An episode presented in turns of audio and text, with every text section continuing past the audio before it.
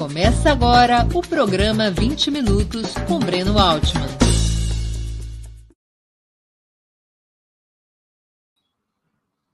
Bom dia. Hoje é 25 de novembro de 2022. Estamos dando início a mais uma edição do programa 20 Minutos.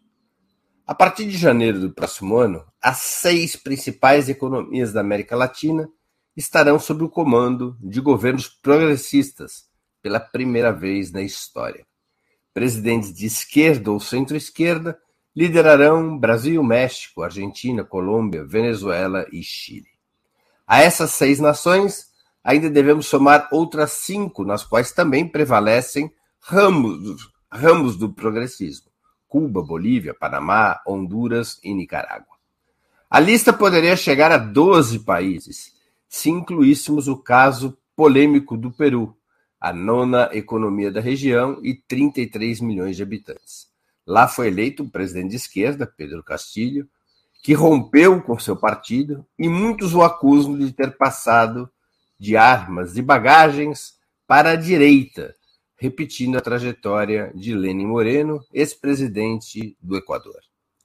Os 11 governos revolucionários, socialistas ou simplesmente progressistas que podemos listar sem maiores dúvidas, de toda maneira, somam algo como 80% de toda a população latino-americana, estimada em 650 milhões de homens e mulheres, e concentram quase 90% do PIB da região, atualmente calculado em 5,7 trilhões de dólares.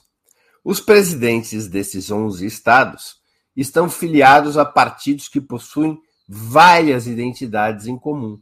Uma delas é a participação desses partidos no Foro de São Paulo. Principal articulação da esquerda latino-americana, a entidade foi criada em 1990, na capital paulista, ao redor de um núcleo principal de organizações partidárias: o Partido dos Trabalhadores do Brasil, o Partido Comunista de Cuba, a Frente Sandinista de Libertação Nacional da Nicarágua, a Frente Ampla do Uruguai e a Frente Farabundo Martí de Libertação Nacional de El Salvador. Desde sua fundação, a coordenação operativa do Foro de São Paulo vem sendo desempenhada por um representante do PT. Nossa convidada de hoje é a secretária executiva dessa instituição, Mônica Valente, cargo que ocupa desde 2014. Formada em psicologia pela Universidade de São Paulo, foi presidenta do Sindicato dos Trabalhadores Públicos da Saúde no estado de São Paulo, o Sind Saúde, e vice-presidenta da Central Única dos Trabalhadores. Integrante do Diretório Nacional do PT, esteve a cargo da Secretaria de Relações Internacionais da Legenda entre 2014 e 2019. Bom dia, Mônica. Muito obrigado por aceitar nosso convite. Uma honra ter novamente sua presença no 20 Minutos. Bom dia, Breno. Bom dia a todo mundo que está assistindo a gente. É sempre uma alegria estar participando aqui desse programa de 20 minutos para a gente conversar sobre a América Latina e o Caribe, as nossas lutas, dificuldades e vitórias. Muito bem. Mônica, entre 2010 e 2018, uma onda conservadora varreu a América Latina. Dos primeiros três anos de forma relativamente lenta, até atingir seu ápice com a vitória de Jair Bolsonaro no Brasil. No mesmo ano, no entanto, a vitória de Lopes Obrador no México apontava para uma contraofensiva progressista consolidada com o cenário atual, especialmente depois do triunfo de Lula no Brasil. Como é que você explicaria a incapacidade das forças de direita em sustentar, para além de uns poucos anos, uma onda reacionária que imaginavam de longa duração? Olha, Breno, eu acho que é pelo próprio, pela própria política econômica e social que eles buscam implementar nos seus respectivos países, é, que é muito antipopular é privatização, é diminuição do papel do Estado, é, é, redução salarial, retirada de direitos sociais e trabalhistas, enfim, são pautas muito antipopulares. E você pode notar que essa contraofensiva conservadora ela teve como característica alguns mecanismos uh, ou golpistas ou autoritários ou uh, com utilização de, do chamado lawfare, ou seja, todos os mecanismos por fora, vamos dizer, do arcabouço. Fora, fora das quatro linhas. Exatamente, fora das quatro linhas de alguma maneira. Porque nas quatro linhas, vamos dizer assim, entre aspas, é, eles não conseguem. Por quê? Porque é muito antipopular. E principalmente na América Latina, depois que nós tivemos, uh, na primeira fase, vamos dizer, mais progressista, uma experiência de governos mais populares e que atendiam às demandas do povo as principais e, mais importantes demandas. Então, o povo tem essa memória histórica que é possível, sim, fazer governos é, de um outro perfil que atenda às suas principais demandas. E, então, é, eu acho que uma das características da contraofensiva foi exatamente se utilizar de mecanismos fora das quatro linhas para tentar voltar ao poder. Na maioria dos locais, nem todos, né?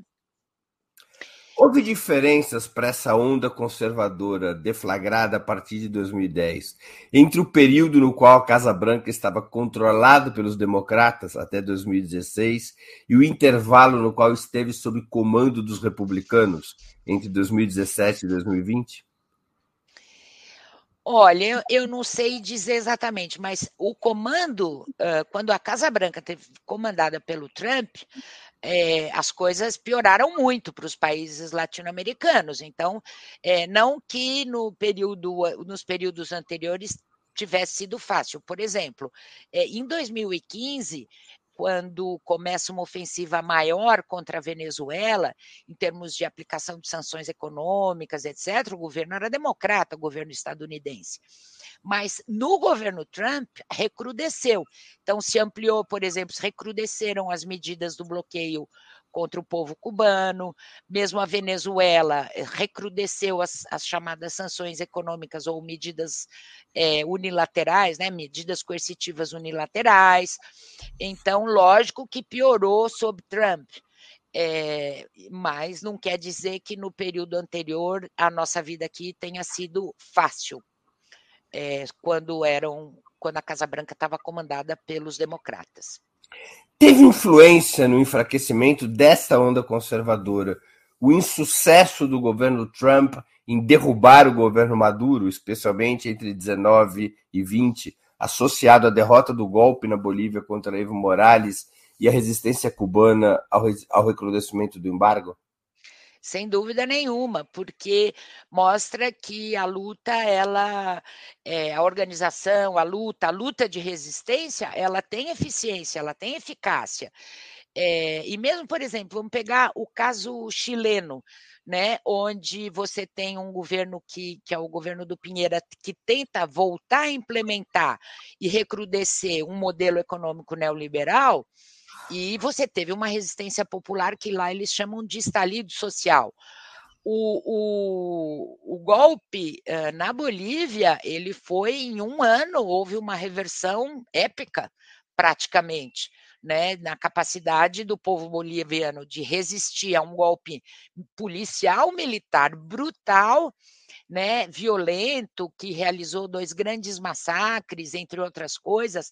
As pessoas viram as imagens horríveis né, da perseguição política, aquela prefeita eh, e senadora boliviana sendo arrastada pelas ruas, sendo conduzida pelas ruas eh, de uma maneira quase eh, medieval, sei lá se é, se, se, pode, se é que se pode usar isso, essa, essa, esse adjetivo, mas você tem é, essa luta de resistência da Venezuela, de Cuba, do Chile, é, da Bolívia, em, em, todos os outros países, ela mostra que a, a luta de resistência ela é uma luta que pode alterar a correlação de forças em favor das demandas do povo, em favor dos seus interesses históricos.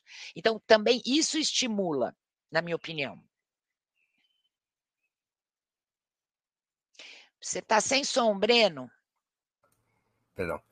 Nós tivemos diferentes graduações na resistência à onda conservadora. Nós tivemos países, como o caso específico da Venezuela, mas também da Bolívia, que você citou, e de Cuba, mas o caso venezuelano e Bolívia se inserem numa democracia eleitoral, numa democracia é, clássica, digamos assim. É. É, se nós tivermos países que tiveram altíssimo grau de resistência, o caso da Venezuela é o mais exemplar, e outros países, aliás, a maioria dos outros países governados pelo progressismo, que não foram capazes de organizar uma resistência efetiva e acabaram sendo derrubados, ou por golpes, como em Honduras, Paraguai e Brasil, ou mesmo é, pela via eleitoral, como aconteceu no Uruguai e aconteceu na Argentina. Como é que se pode explicar essas diferentes graduações? Tem a ver apenas com a situação interna de cada país ou tem a ver também com as estratégias que se escolheu? Não, sem dúvida tem a ver com as estratégias que foram escolhidas, né? Mas tem a ver com as características de cada país. Por exemplo, no caso venezuelano, você tem um, um, um fator de, de impressionante, que ajuda muito no caso venezuelano, que é a aliança cívico-militar, e que tem a ver com os primeiros governos do presidente Hugo Chávez, que fez uma grande reforma nas Forças Armadas venezuelanas e que permitiu ao povo. É, vamos dizer assim, adentrar as Forças Armadas e ter expectativa e perspectiva de ascensão na carreira militar, coisa que nos outros países é, não aconteceu. Né? Então, você tem um, forças armadas, no caso venezuelano, que permitem essa aliança cívico-militar, entre outros fatores, é, você tem uma participação importante é, de, de pessoas, né, de gente do povo que que vai para as Forças Armadas, que é, desenvolve uma carreira militar e que vem de uma luta social importante, que vem de estratos mais populares. Mas tem uma outra coisa importante na Venezuela, que é o, o, a profunda organização popular. Né, do Partido Socialista Unido da Venezuela e das organizações que lá estão. E isso é uma lição que eu, na minha opinião, nós devemos, é um, é um exemplo que nós devemos estudar, porque é, um fator de resistência importantíssimo. No caso venezuelano também. Agora, tem também as circunstâncias específicas de como esses governos chegaram lá, ainda que pela via eleitoral, no caso da Venezuela e da Bolívia, mas você tem as, vamos dizer, as especificidades de cada um é, dos países, em termos econômicos, políticos e sociais, e também do, dos partidos e das alianças que se formam para esses governos. Um fator que ajuda muito é o fator de construção da unidade, que é uma coisa que os nossos amigos de Cuba insistem muito, e eles têm toda a razão, que a capacidade de construir é, uma estratégia unitária, é, que eles chamam de unidade na diversidade, identificando quais são os principais problemas e os, as principais questões e os principais inimigos também ajuda muito.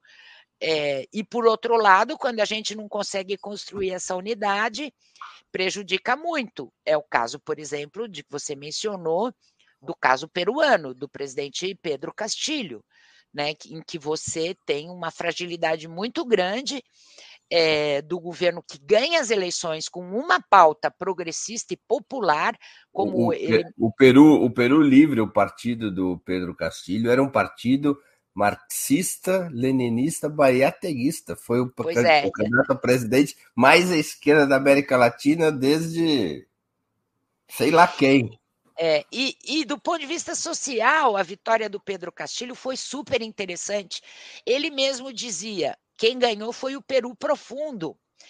É, quem ganhou a eleição, quem, quem batalhou para ganhar a eleição, foi o Peru profundo, e é verdade.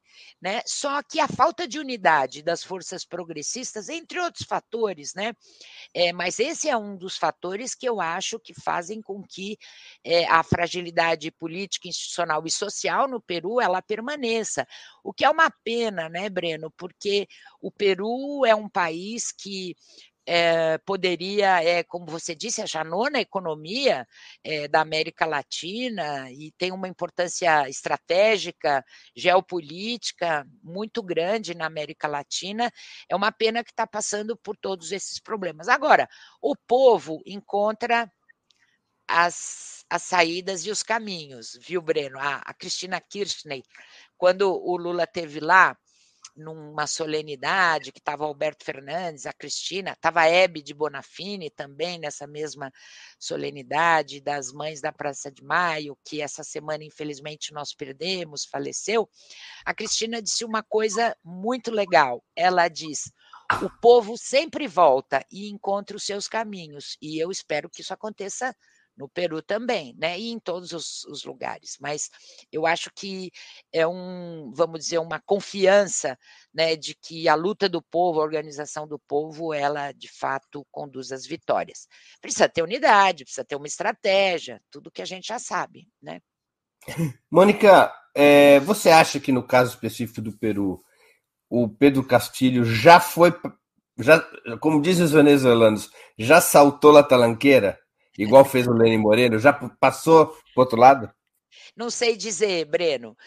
Não sei te afirmar isso. O que eu sei é que os partidos que são membros do Foro de São Paulo, os partidos peruanos que são membros do Foro de São Paulo, é, têm muitas críticas ao, ao, governo do presidente Castilho, tem, é, tenta também, tentou durante bastante tempo buscar é, sustentar né, um governo mais à esquerda, mas as condições é, são muito difíceis. E um outro fator que eu acho que a gente não pode é, esquecer é que, mesmo a institucionalidade peruana, é muito frágil. Então, é quase é um presidencialismo que não é muito presidencialismo. Tem que aprovar o gabinete, então é quase um parlamentarismo. Então, são condições institucionais forjadas pelo fujimorismo para não ter mudança nenhuma. Né? Então, é, é uma situação muito, muito, muito, muito delicada. E lógico que as forças progressistas têm muita solidariedade com o povo peruano, o Foro de São Paulo, e no que for possível a gente ajudar a, a a retomar um caminho, vamos dizer, anti-neoliberal, anti-imperialista, é, vamos estar, tá, é lógico, é, sempre junto. Agora, são caminhos que o povo peruano também precisa ele mesmo encontrar e forjar. Mônica, no próximo período teremos novas batalhas eleitorais. A mais imediata delas, e a mais importante entre as imediatas, é a Argentina. Há risco da direita voltar ao governo? Breno, independente da situação argentina, eu te diria que sempre há. Porque você veja a, como nós ganhamos a eleição aqui no Brasil. Foi uma vitória épica. Primeiro, deixa eu deixar isso bem bem posto, porque embora assim algumas pessoas podem dizer ah, mas ganhou, inclusive a oposição e os bolsonaristas ganhou por pouco, não sei quê. Mas eu diria que aqui no Brasil foi uma vitória épica, entre outras coisas, pelo uso absurdo da máquina. Eu vi um documentário do Caco Barcelos, até comentava antes do aqui no bastidor do programa, sobre compra de votos, e eu vi esse, esse documentário depois da nossa vitória. E eu quase pensei assim, nossa, foi um milagre o Lula. República Velha. É, Exatamente, República Velha, é assustador. E a gente, você, Breno e eu, que somos da geração que lutou contra a ditadura, mas no fim, né, dela, somos um pouco mais jovens do que a geração mais mais histórica, a gente nunca pensou que isso ia voltar a acontecer. A nossa geração, não eu, você, mas estou falando da nossa geração. É, bom, enfim. Então, é, e com uma diferença que é com uma característica agora nesse, nesse, nessas disputas, que é a extrema-direita, com representação de massa, com inserção de massa. Isso é. tem que chamar nossa, nossa atenção. Agora, Esse, mas voltando à Argentina. Isso, é. eu, vou, eu vou voltar para a Argentina. Não tem essas características que nós não podemos negar. No caso argentino, assim como em qualquer outro país, sim, há sempre a possibilidade é, de é, perder as eleições lá. Agora, eu, eu, vejo algumas, vamos dizer, algumas preocupações ou alguns desafios que precisam ser superados.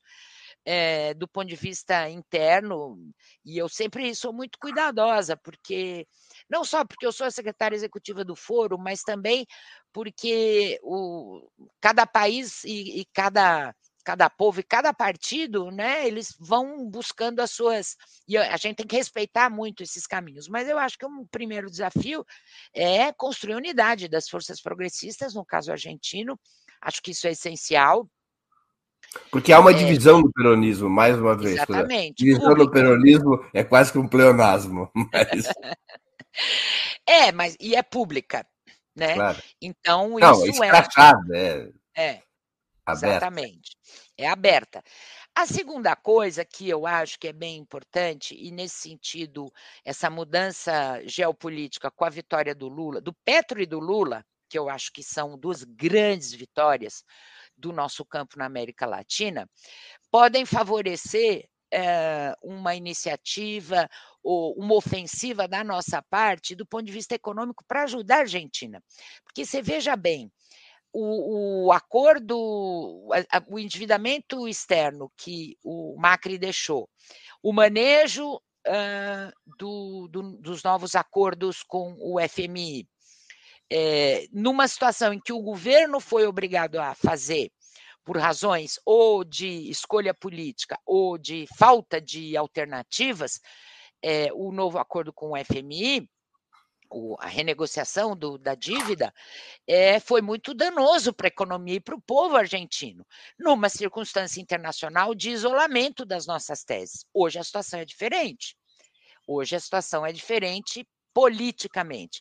O presidente Lula tem sempre dito uma coisa, ele sempre disse isso, mas eu acho que recentemente ele repete: é, o que preside é a política, quer dizer, é são os caminhos políticos. E eu acho que uma, uma, ah, uma saída, não, não diria uma saída, mas uma a, a geração de uma a criação de uma perspectiva econômica para o campo progressista argentino, seguramente vai passar por a um, um, vamos dizer assim, melhores condições é, políticas de negociação interna das dívidas, mas também da, criar perspectivas de integração regional.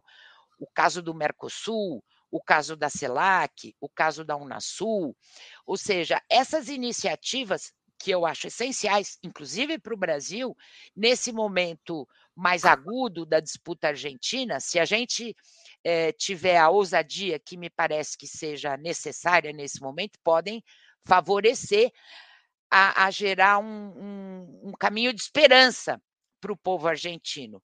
Porque é disso que se trata, né? Você é, gerar um caminho de esperança é, na política e num, numa estratégia, num programa que possa superar os problemas. O Macri já mostrou que ele não tem alternativa para o povo argentino, né?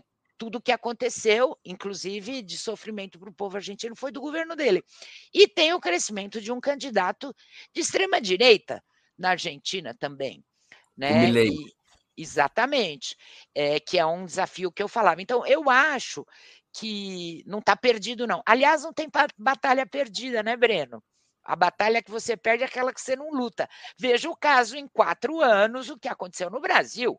2018, no dia 7 de abril, 6 de abril, a gente estava lá no Sindicato dos Metalúrgicos do ABC, é, junto ao presidente Lula, na após a decretação da sua prisão, condenação e prisão totalmente ilegais. Quem diria que quatro anos depois nós íamos eleger o Lula presidente? Claro. Não tem batalha perdida, nem na Argentina, nem no Brasil, que a situação era muito mais grave. Agora, Além da Argentina, as próximas eleições quais são? Uruguai? São Uruguai, México, é, Argentina, Uruguai, México. Eu acho que México é no final de dois. São seis anos lá. Então. 2024. Não, México, acho. não, acho que 25. Ele ganhou em 2019. Não, ele ganhou em 2018. 24.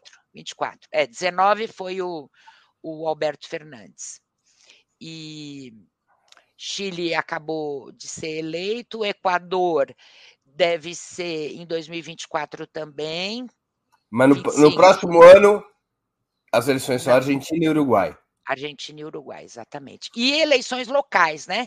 Ah, por exemplo, claro. a Colômbia vai ter eleições municipais e regionais no próximo ano. É mais ou menos parecido assim com o nosso sistema. Cada um, dois anos, tem novas eleições, uh, ou de. Não é de meio termo, porque aqui não, na América Latina não tem esse conceito, né, como tem no caso americano, estadunidense.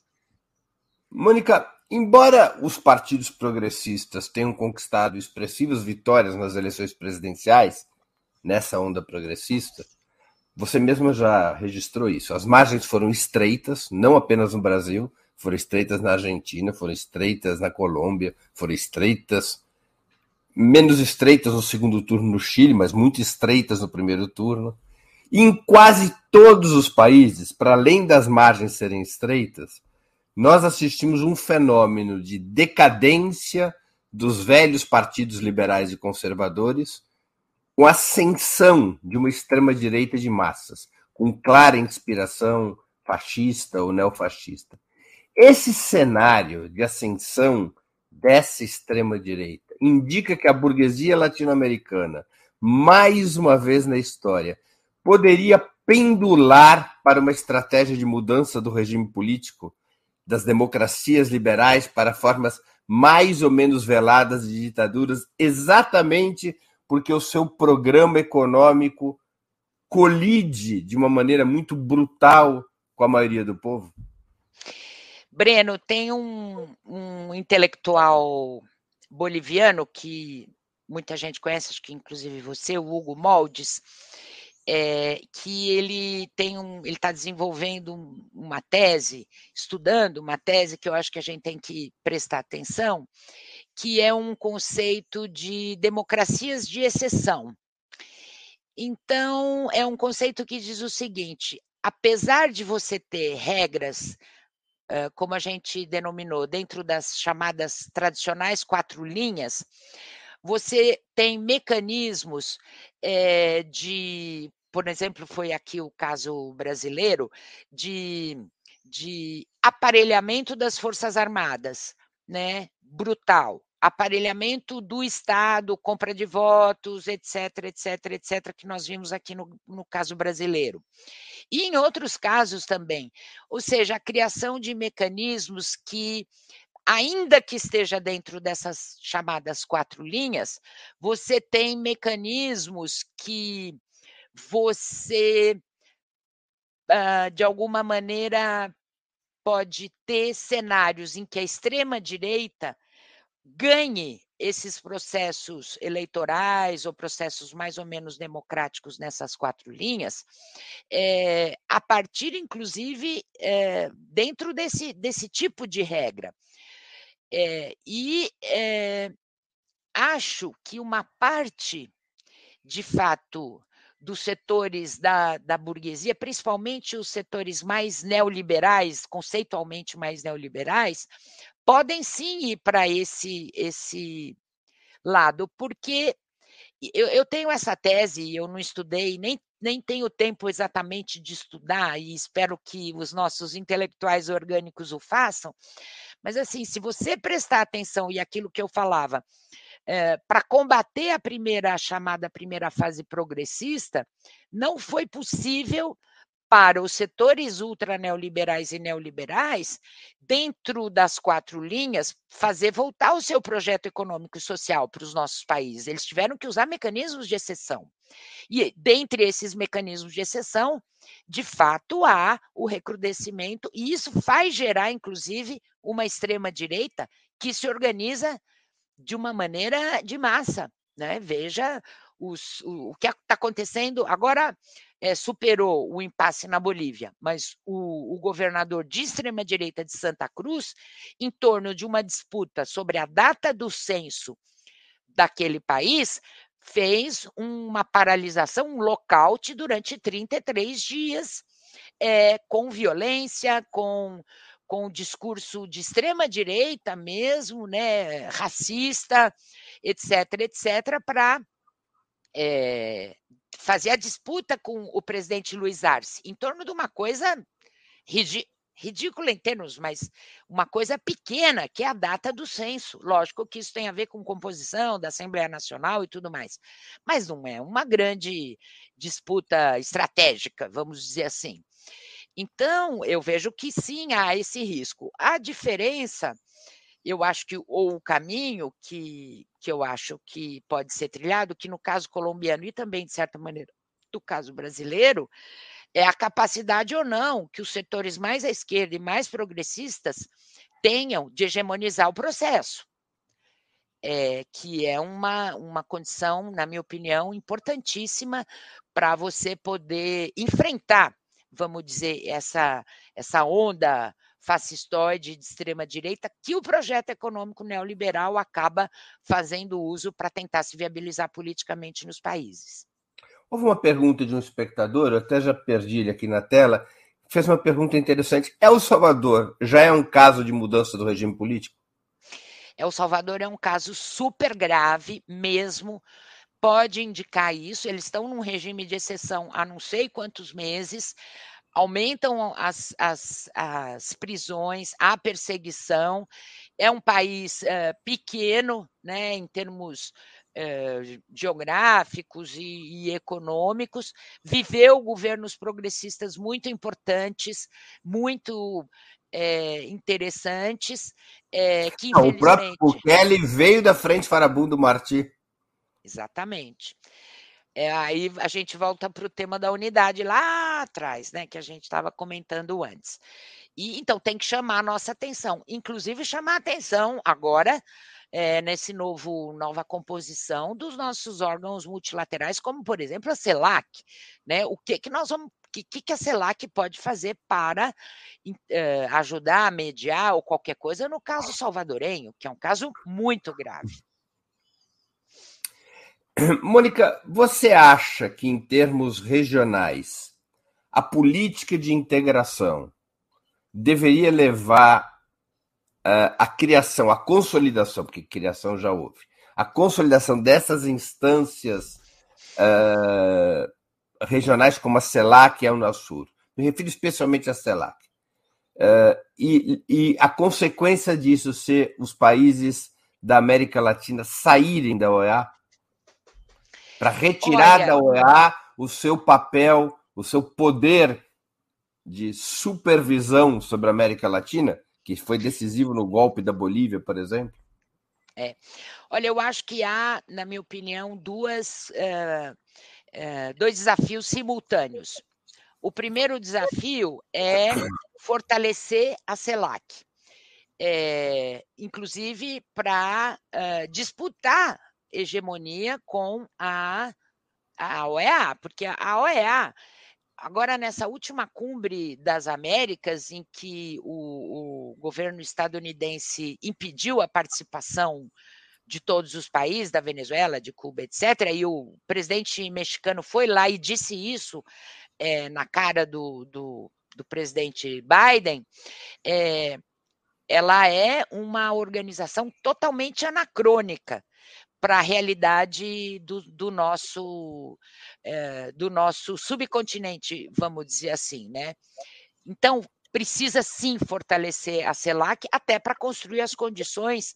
A OEA pode até continuar existindo, mas o que é essencial é que a CELAC ela consiga se, se articular e se constituir em de fato uma comunidade multilateral latino-americana e caribenha que possa ajudar os países a superar alguns problemas que eles tenham, seja do ponto de vista político, seja econômico, seja social. E, ao mesmo tempo, Breno, eu acho que uh, nós, os, dos partidos e movimentos, nós devemos uh, buscar incidir mais sobre uh, esses organismos, CELAC, o NASU e mesmo o Mercosul. O que eu quero dizer com isso? Quero dizer que uh, essa institucionalidade uh, que foi construída, a CELAC, a Unasul, a, o Mercosul, que foi totalmente a, a democratização, entre aspas, né? O Mercosul, por exemplo, tinha muitos organismos de participação social, sindical da classe trabalhadora, foi totalmente desarticulado no último período. É essencial essa institucionalidade, mas nós precisamos, por exemplo, já há uma iniciativa é, de movimentos e de, e de partidos políticos de ter um, por exemplo, na próxima cumbre da CELAC, na próxima cúpula, chefe de Estado, que é no fim de janeiro em, na Argentina, em Buenos Aires, de você ter simultaneamente, um dia antes, uma CELAC social. Né? O que, que é isso? Juntar os movimentos e partidos para discutir a pauta e para buscar incidir no próprio, na, na pauta, no desenrolar dos, é, das, dos debates, para fazer avançar é, o, essa, esse mecanismo. Então, não adianta a gente construir o que eu quero dizer. É, tem que fortalecer a CELAC, a Unasul, melhorar, retomar o Mercosul e tudo mais, porém, não ficar nesses marcos, vamos dizer, governamentais.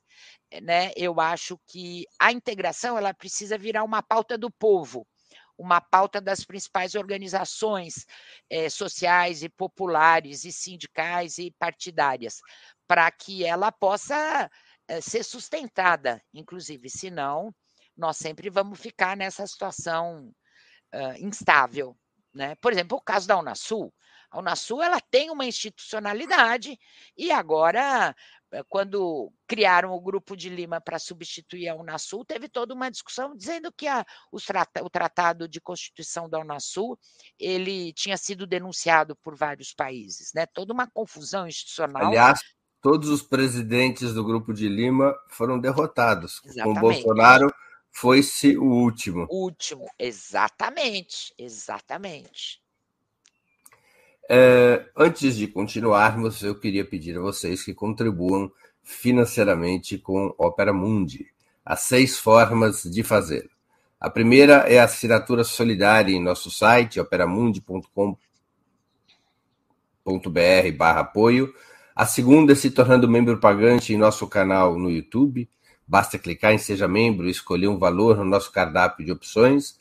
A terceira é contribuindo agora mesmo com o Super Chat a quarta nos enviando um super sticker, a quinta através da ferramenta Valeu, valeu demais quando assistirem aos nossos programas gravados, e a sexta através do Pix. Nossa chave no Pix é apoia.operamundi.com.br. Vou repetir. Nossa chave no Pix é apoia.operamundi.com.br. Além dessas seis formas de contribuição, lembre-se sempre de dar like, de clicar no sininho e de compartilhar nossos programas com seus amigos e nos seus grupos. Quem ainda não estiver inscrito em nosso canal, essa é a hora de fazê-lo. A mais eficaz de todas as armas contra as fake news é o jornalismo de qualidade. Apenas o jornalismo de qualidade coloca a verdade acima de tudo. E esse jornalismo que a Opera Mundi busca oferecer todos os dias depende da sua contribuição, do seu apoio, do seu engajamento. Mônica, é... vamos ao tema da unidade de novo seis principais governos da região, todos eles liderados por partidos progressistas, para usar este termo. No entanto, é, o recorte tradicional, que sempre foi empregado, tanto pelo Foro de São Paulo quanto pela esquerda latino-americana, antes do Foro de São Paulo, que é o anti-imperialismo, esse recorte não parece mais ser um sinal de unidade para todas as correntes progressistas. Eu vou citar especialmente o caso chileno, o caso do presidente Gabriel Boric. Aliás, tem uma pergunta de um espectador nosso que eu emendo na minha. O Caê Cavalcante, que é membro do canal, ele perguntou: Você acha o Boric de esquerda ou neoliberal? O fato é que Gabriel Boric tem um discurso de contraposição permanente a Nicarágua, a Cuba e a Venezuela. Como administrar a unidade em termos regionais nestas circunstâncias? Olha, Brena, a primeira coisa. Imagino que, que você esteja tendo trabalho. Uh, oi? Imagino Sim. que esteja te dando muito trabalho. Muito, muito, muito. Mas veja bem, a primeira coisa que eu acho que a gente tem que é, localizar é que eu me lembro há uns anos atrás, algumas pessoas diziam, não, mas esse. Há uns anos, assim, quatro, cinco anos atrás, aqui no Brasil, esse conceito do imperialismo, anti-imperialismo, é uma coisa já mais ou menos ultrapassada. É, e com o desenrolar dos acontecimentos aqui no Brasil, né, e toda a interferência do aparelho vamos, do, do chamado Estado profundo estadunidense no processo da Lava Jato, mostrou que você pode não chamar de imperialismo e nem de se autodeclarar anti-imperialista, mas essa é uma realidade que se impôs ao, ao, aos olhos de todo mundo, inclusive muita gente que dizia que nos governos do PT, do Lula e da Dilma, a gente fazia uma diplomacia uh, vermelha ou bolivariana ou qualquer coisa do gênero, uh, mas assim, totalmente uh, contrária à realidade dos fatos. e então, hoje, eu acho que uma das coisas que tem muito sentido para todos os países governados por nós é o, o sentimento da soberania, que é um sentimento que se, se, se contrapõe ao imperialismo. Então, é um sentimento real do povo brasileiro, do povo argentino, do povo boliviano, que é esse sentimento de é, querer definir o seu próprio futuro, o seu próprio rumo, que é um sentimento anti-imperialista. Bom, como que você constrói é, por isso que eu acho que a luta da a, a, bandeira da integração regional ela é uma bandeira essencialmente uh, anti-imperialista. É você criando uh, para nossos países uma possibilidade de, de unidade e, e de ação conjunta onde nos coloque como um polo geopolítico capaz de enfrentar as grandes empresas transnacionais estadunidenses e também as europeias. Né? Por exemplo, um tema que vai, vai ganhar muito, uh, muita relevância no próximo período é o chamado uh, acordo eh, de comércio, acordo entre União Europeia e Mercosul, vai voltar. Ele ficou meio parado por causa das questões da França em relação ao meio ambiente no Brasil, etc. Mas a hora que voltar para a pauta esse assunto, nós vamos ter que fazer um debate do que mesmo que está nesse acordo é, que, que possa permitir ou dificultar o nosso desenvolvimento autônomo e soberano da nossa região, da região, por exemplo, no caso do Mercosul. É, agora, esse sentimento, você veja uma coisa interessante: o presidente Boric. Primeiro, ele é um presidente de esquerda, sim. Ele surge de uma luta uh, real do povo chileno uh, contra o modelo neoliberal o tema da, das pensões, o tema da reforma educacional, da luta pela reforma educacional. Ele é daquela geração de jovens que enfrentou o modelo neoliberal naquele período, 2011, e uh, é um, um, ele, o ideário dele é um ideário de fato de esquerda. Eu não diria que ele é é, neoliberal, como o Caê Cavalcante me pergunta, né, se ele é de esquerda ou neoliberal.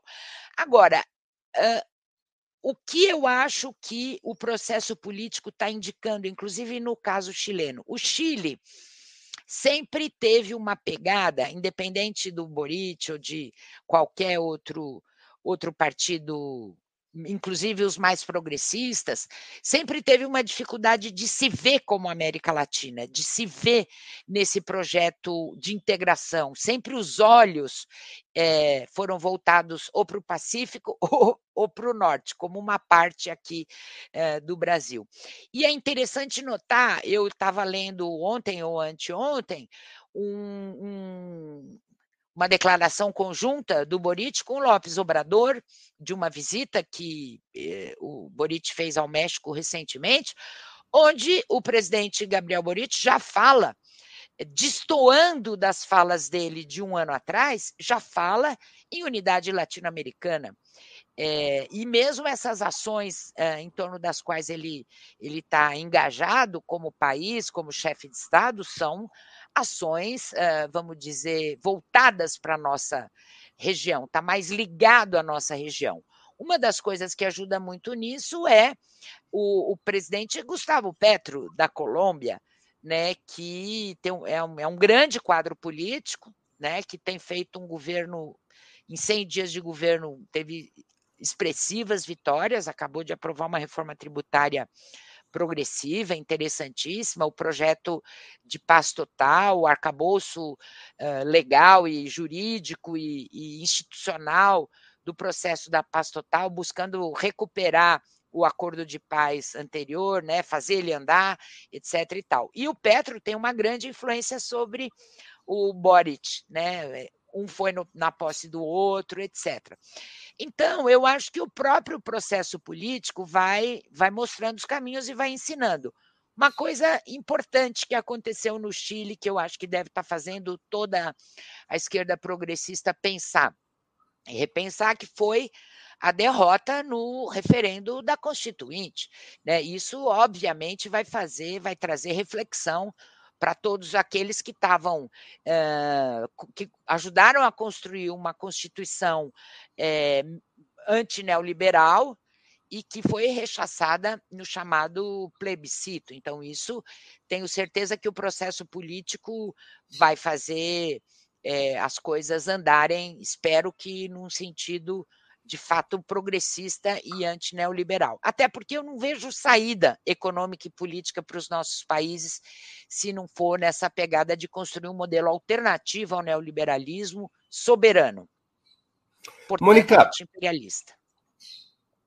Mônica, o progressismo, o progressismo em termos latino-americanos, foi uma resposta que ganhou força depois do colapso do campo socialista e da União Soviética.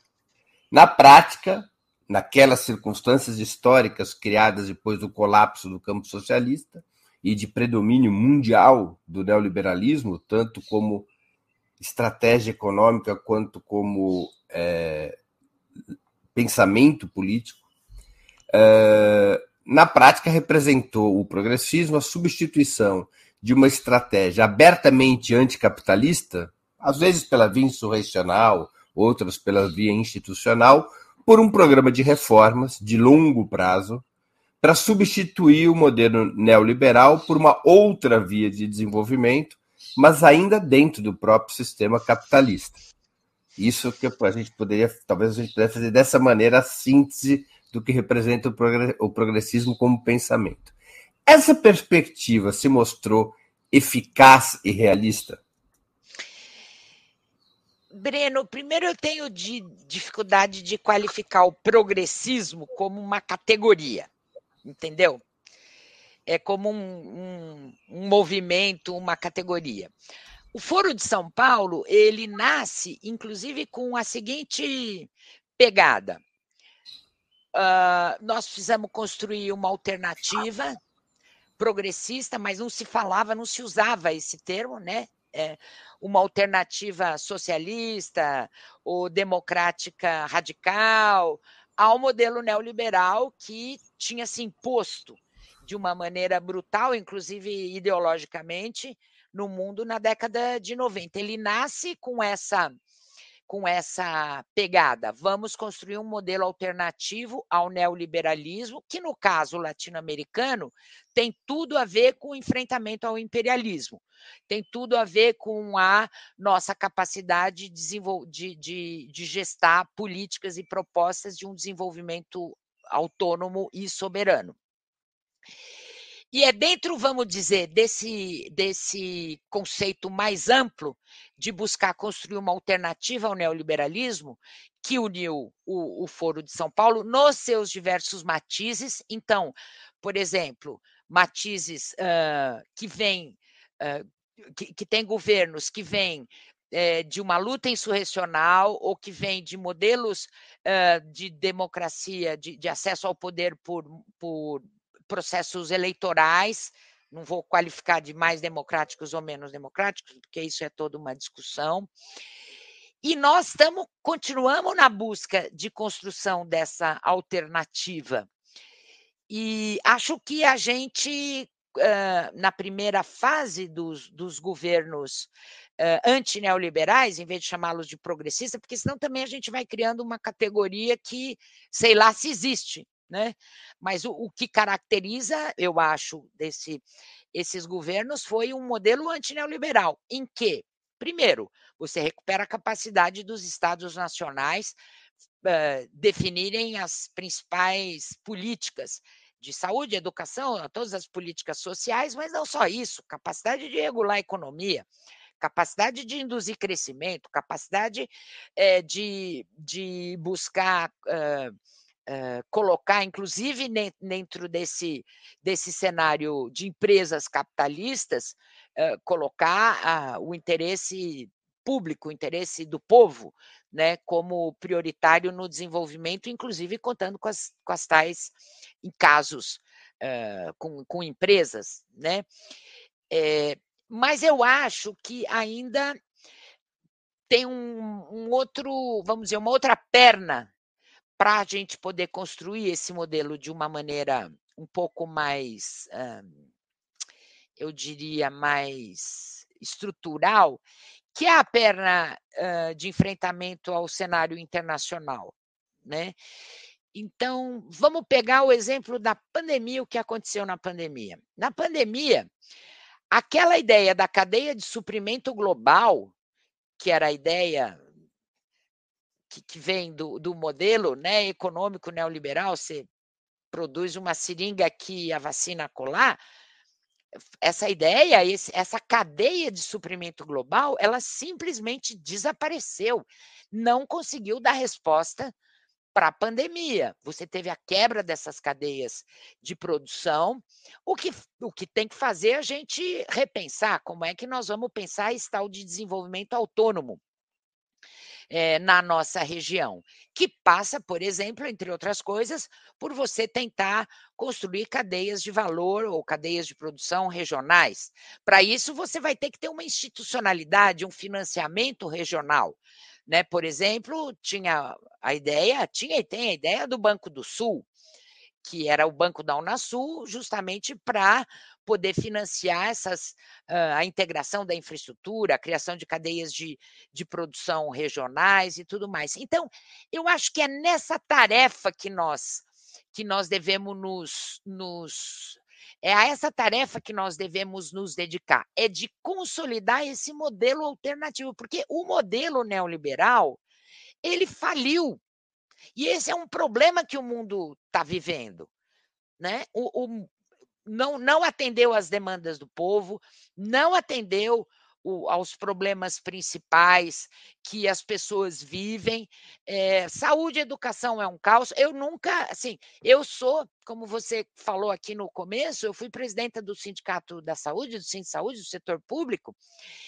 Eu nunca pensei que eu ia ouvir os elogios ao SUS, eu que sou uma lutadora e construtora do SUS desde a Constituinte, tantos elogios ao SUS da parte de, de gente que eu nem ia imaginar durante a pandemia, que eu nunca imaginaria que iam fazer os rasgados elogios ao SUS, que fizeram. Ou seja, o modelo faliu.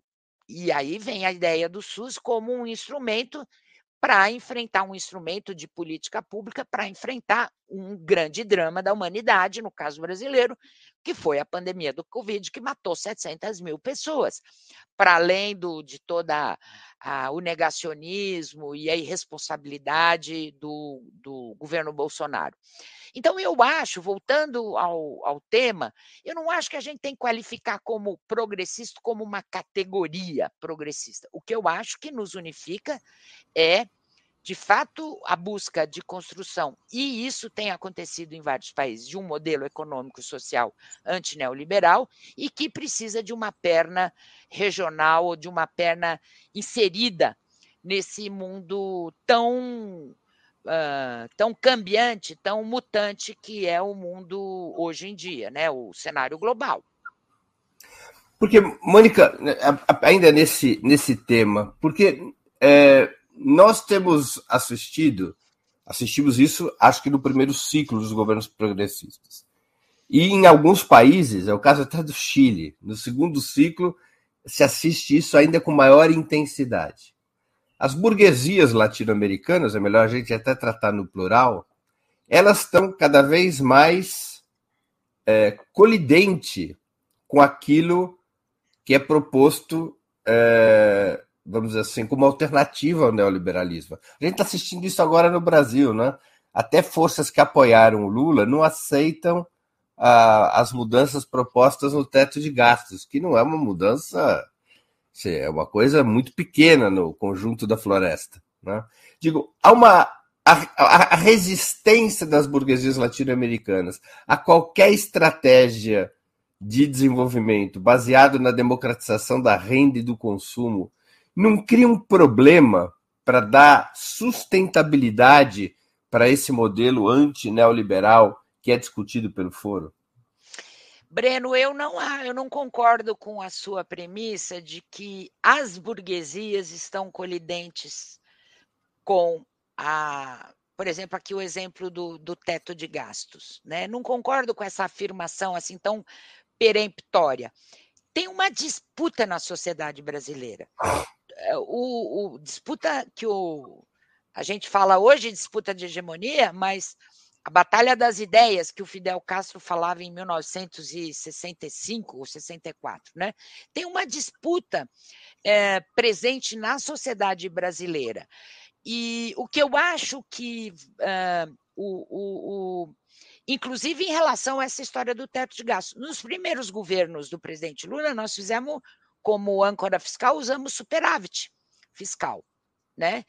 É, depois eles inventaram o teto de gasto, que vem com o, logo após o golpe contra a presidente Dilma, o Temer é, aprovou isso, que nunca foi respeitado, nem no Temer, nem, nos, nem no um ano e pouco, dois anos do Temer, nem nos quatro anos do Bolsonaro. Então, isso aí é uma falácia.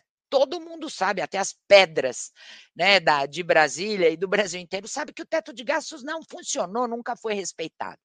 Mas há uma disputa desse, dentro desse modelo, há uma disputa de ideias, e nos cabe fazer a disputa, é, nos cabe fazer a disputa com propostas, etc. Tal, e com mobilização do povo. Né? Isso não, não vai ter jeito. É, isso, nisso eu acredito. Então, eu não acho que a gente tem que jogar todo mundo do lado de lá ou do lado de cá. Né? Eu acho que nós temos um, um projeto estratégico de construção desse modelo antineoliberal. Alguns acham que é a partir da, da construção desse modelo que você vai criar as bases para a construção de um modelo socialista e democrático, talvez seja esse caminho. Essa também é uma discussão de longo prazo e de fôlego que nós, nós vamos ter que, que fazer se formos exitosos ao reconstruir, aqui no caso brasileiro, reconstruir o Estado brasileiro, etc. e tal, mas tem uma grande, é, vamos dizer, diferença que eu outro dia comentava lá na reunião em Caracas. Nós enfrentamos aqui, no, no caso da eleição, do, do, nessa última eleição, enfrentamos a extrema-direita.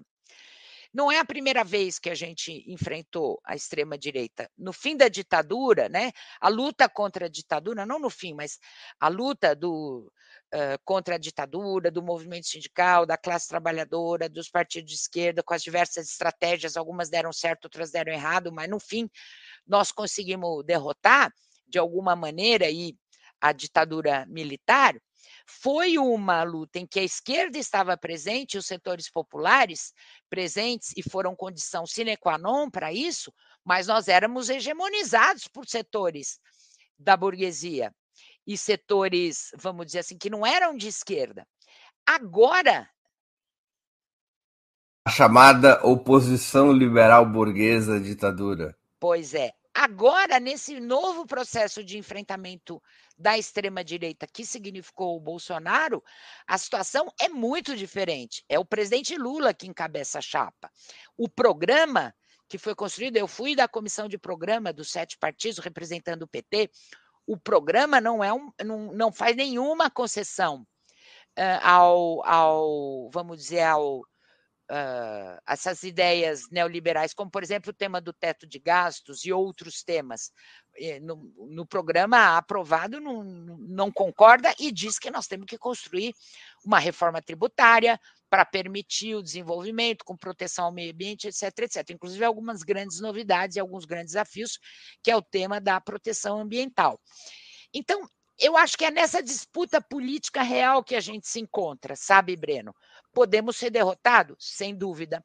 Podemos, mas nós temos que apostar, e na minha cabeça, é assim, o que vai nos, nos, nos conduzir à vitória é a nossa capacidade de fazer essa disputa de ideia, mas também de organizar e mobilizar o povo em defesa dos seus interesses. Quer dizer, nós devemos aprender com muitas experiências latino-americanas uh, que nós vivemos recentemente para poder resistir e sustentar, resistir e fazer o nosso governo avançar. Eu entendi perfeitamente essa, essa tua colocação. Eu só queria adendar uma pergunta aqui, eh, para expor melhor a minha dúvida. Diante das, do, dos conflitos, das contradições, de maneira muito diferenciada em cada país, das burguesias latino-americanas em relação a uma via não liberal, a integração latino-americana, além dos próprios estados nacionais, mas a integração latino-americana, para além de políticas macroeconômicas, ela não estaria obrigada a pensar a construção de um novo setor produtivo controlado pelos estados para poder impulsionar essa nova via de desenvolvimento? Sim. Na medida em que o capital privado não se dispõe a jogar esse papel? É. Sim, eu acho que essa é um, esse é um desafio é, que, que já estava presente no período anterior, por exemplo, quando uh, tinha a ideia do Banco do Sul, é. né? É, já estava presente, quer dizer, como nós vamos financiar. E, é, e, eu acho que o capital privado não se dispõe em termos, né? Não se dispõe até que você não tenha alguma política de, de indução, alguma política. Até que enfim, seja um bom negócio. Até que seja um bom negócio. baixo e retorno rápido. E, e onde tenha uma participação indutora do Estado. Aliás, foi assim que desenvolveram, se desenvolveram as forças produtivas na história do mundo, né? Foi com o Estado induzindo, apoiando, enfim. É, mas essa iniciativa. Só que eu acho que a gente foi pouco ousado nessa primeira fase, a gente ficou enrolando. Banco do Sul, sim, o BNDES vai poder aportar, não vai poder aportar, não, isso tem que aprovar. Não, agora não vai ter tempo vai ter que ter propostas concretas, estratégicas e, e ir para ofensiva. Hoje, por exemplo, na, na situação é, na situação que nós estamos hoje, é diferente. Nós antigamente nós não tínhamos o Banco de Desenvolvimento do BRICS. Hoje tem o Banco dos BRICS. Né? Eu me lembro que naquela crise do governo do Siriza, na Grécia, um, um, que, que acabou derrotando o governo do, do primeiro-ministro Tsipras, daquele partido Siriza, um partido de esquerda e antineoliberal, é, foi o acordo com o FMI e uma alternativa que eles buscavam, inclusive chegaram a procurar as forças progressistas latino-americanas, eu acho que isso era 2015, se não me falha a memória, era se o banco dos BRICS podia ser uma alternativa ao FMI, porque senão eles não teriam, eles teriam que sucumbir, como acabaram sucumbindo, aos, aos ditames do FMI, que levou à derrota do Siriza no, no, processo eleitoral subsequente. Hoje tem o Banco dos BRICS. Hoje você tem o fundo que chama Acordo Contingente de Reservas do Banco dos BRICS. Então, o cenário é diferente né, do que era é, antes. Agora, nós não podemos vacilar.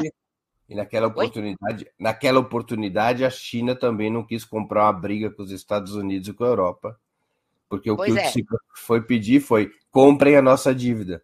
Pois é. E a China falou: a gente faz isso e os Estados Unidos e a Europa ficam muito contentes conosco. Não, não vamos, não vamos fazer isso. É. Não, é, não é um negócio da China esse. Pois é. Hoje, hoje é uma situação diferente. Mônica, nós estamos chegando ao final da nossa conversa, é, que podia se alongar aqui por muito tempo, porque a conversa está muito interessante. E eu queria fazer duas perguntas que eu sempre faço aos nossos convidados e convidadas antes das despedidas. A primeira, qual livro você gostaria de sugerir aos nossos espectadores? E a segunda, qual filme ou série poderia indicar a quem nos acompanha? Olha, filme ou série faz muito tempo que eu não acompanho, desde a eleição.